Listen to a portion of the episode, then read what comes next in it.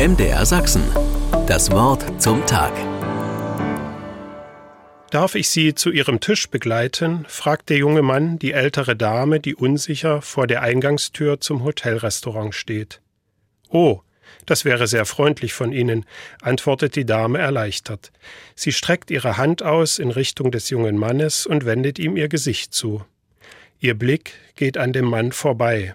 Als er sich räuspert, dreht sie den Kopf in die Richtung des Geräusches.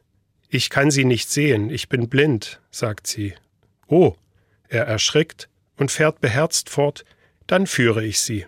Behutsam berührt er ihre Hand, sie tastet nach seinem Arm und hakt sich unter.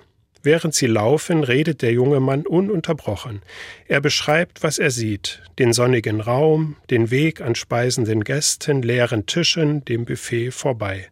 An ihrem Tisch angekommen, nimmt er sanft ihre Hand, berührt mit ihr die Tischkante und den Stuhl. Sie ist dankbar für diese Gesten, die ihr Sicherheit geben.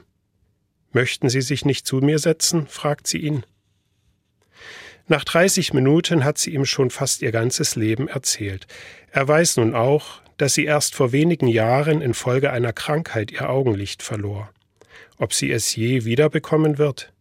Einige Ärzte geben ihr Hoffnung. Die Medizin vermag heute so viel, sagt der junge Mann. Und der Glaube noch viel mehr, ergänzt die Blinde. Sie wendet ihr Gesicht in die Sonne, die durchs Fenster direkt auf ihren Tisch scheint. Sie genießt die Wärme auf ihrer Haut. Glauben Sie denn daran, dass Sie mal wieder sehen können? fragt er. Oh ja, antwortet sie.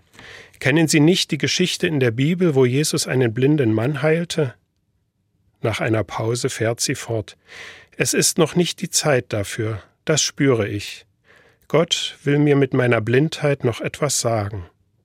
Und bis dahin, ergänzt der junge Mann, nehmen Sie noch Augen und Hände anderer Menschen, um die Welt sehen zu können. Und mein Herz, sagt die blinde Dame, ich kann so viel spüren, was andere nur sehen. MDR Sachsen. Das Wort zum Tag.